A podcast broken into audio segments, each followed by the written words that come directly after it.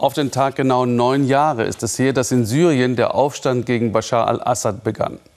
Was mit großen Hoffnungen verbunden war, entwickelte sich zu einem entsetzlichen Krieg. Schnell wurde Syrien zum Spielball regionaler Mächte, ob sie nun Türkei, Iran, Russland oder Katar heißen. Millionen Menschen geschunden, getötet, geflohen. Inmitten des Chaos finden unsere Reporter aber auch immer wieder Zeichen der Hoffnung oder Andeutungen eines normalen Alltags wie im kurdischen Teil Nordsyriens in der Gegend um die Stadt Amude. Hier haben kurdische Milizen gegen die türkische Armee ein Stück Unabhängigkeit erkämpft. Und hier hat Daniel Hechler eine Frauenfußballmannschaft getroffen. Wie sehen Sie Ihre Zukunft? Sie stehen zusammen, gewinnen zusammen. Ein eingeschworenes, ein junges Team. Die Champions im Frauenfußball Syriens. Stars weit über Syrien hinaus und ganz ohne Allüren. Im Januar haben die Frauen aus Amuda den Meistertitel geholt, den ersten überhaupt. Die Frauenliga gibt es erst seit vergangenem August. Den Club kaum länger. 2017 aus dem Nichts gegründet im Nordosten Syriens. Mit Disziplin und Siegeswillen haben sich die Kurdinnen an die Spitze gekämpft. Ohne Halle, Hightech und Sponsoren. Das Erfolgsgeheimnis ist ihre Liebe zum Sport. Und außerdem wollten wir allen zeigen, dass wir Frauen haben, die tollen Fußball spielen. Trotz Krieg, Zerstörung und Flucht. Für sie ist Fußball weit mehr als die schönste Nebensache der Welt. Es geht auch um Respekt, Anerkennung und gleiche Rechte für Frauen in einer Macho-Welt. Wir sind durch schwere Zeiten gegangen. Viele Mädchen können nicht spielen, weil die Gesellschaft es nicht erlaubt. Wir alle müssen diese Mauern einreißen. Unser Teamgeist beflügelt uns. Deshalb haben wir gewonnen. Wir verstehen uns einfach sehr gut. Solins Weg vom Club nach Hause führt entlang der Grenze zur Türkei. 40 Kilometer mit beklemmenden Erinnerungen. Im Oktober geriet ihr Dorf unter Beschuss. Der türkische Präsident Erdogan befahl eine Militäroffensive, besetzte einen Teil des Grenzgebiets. Die Autonomie der Kurden vor seiner Haustür ist ihm ein Gräuel. Für die 17-Jährige waren es Tage von Angst und Wut. Wir mussten fliehen. Bomben schlugen in der Nähe des Dorfs ein. Unser Vater ist dann mit allen anderen Männern zurückgekehrt, um es zu verteidigen. Wir wollten es nicht kampflos aufgeben. Mutter Fahima wollte aus ihren beiden Töchtern starke Frauen formen, gerade auch in schweren Zeiten. Sie hat Solin und Lana auch zum Fußball hingeführt.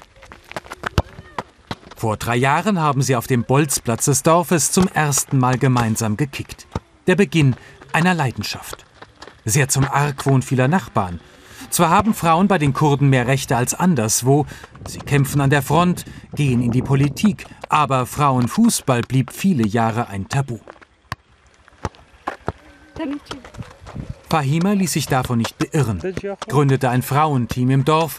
Solin zog an allen vorbei, die Rechtsaußenspielerin, ein Ausnahmetalent.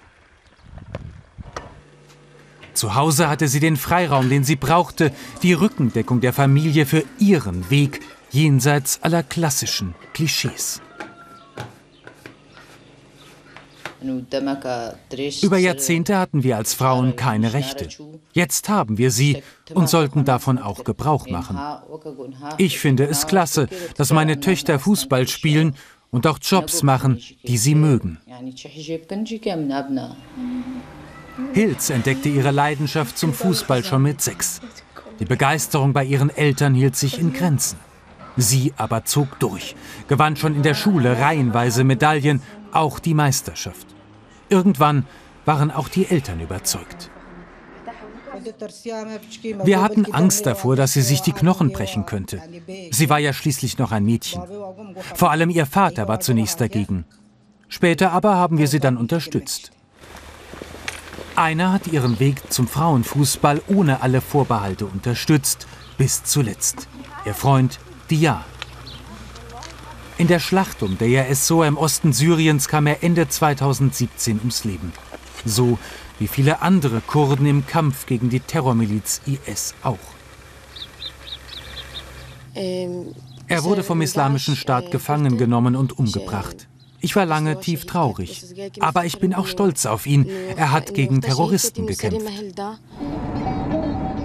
Neun Jahre Krieg, Terror, Leid haben sie zusammengeschweißt. Erst haben die Kurden Assad abgeschüttelt, dann gegen den IS gekämpft, zuletzt gegen die Türkei. Solidarität zählt viel für sie, gerade auch gegenüber denen, die vor Erdogans Truppen fliehen mussten. Solin und Hilz bringen den Kindern im Camp bei Amuda Spielsachen und ein paar Fußbälle vorbei. Es sind Augenblicke des Glücks nach dem bitteren Verlust von Heimat. Wir wollen den Kindern nur eine kleine Freude machen, ein wenig Hilfe anbieten. Wir als Spielerinnen, so wie alle anderen es ja auch machen. Ihrem Land den Rücken zu kehren, das kam für Solin und ihre Schwester nie in Frage obwohl sie die Chance dazu hatten. Ihr Vater arbeitete in Dubai, hätte sie dorthin holen können. Sie aber wollten bleiben, trotz allem. Seit neun Jahren läuft dieser Krieg jetzt schon. Hoffentlich geht er bald zu Ende. Erst dann können wir uns hier auch etwas aufbauen. Noch einmal genießen sie ihren großen Sieg, den Meistertitel. Diesmal nur als Zuschauerinnen ihres eigenen Finales vom vergangenen Januar. Momente des Glücks, des Stolzes. Die Situation für Mädchen hat sich in unserer Region total verändert. Familien hätten früher niemals ihre Töchter Fußball spielen lassen. Aber jetzt machen immer mehr mit. Sie sind stolz, Fußball zu spielen. Es ist eine Zeitenwende. Eine Zeitenwende für Frauen in einer Welt, in der sie lange nichts zu sagen, nichts zu lachen hatten. Das war der Weltspiegel heute. Mehr zu Fragen rund um das Coronavirus gleich in der Tagesschau und später bei Anne Will. Bleiben Sie gesund.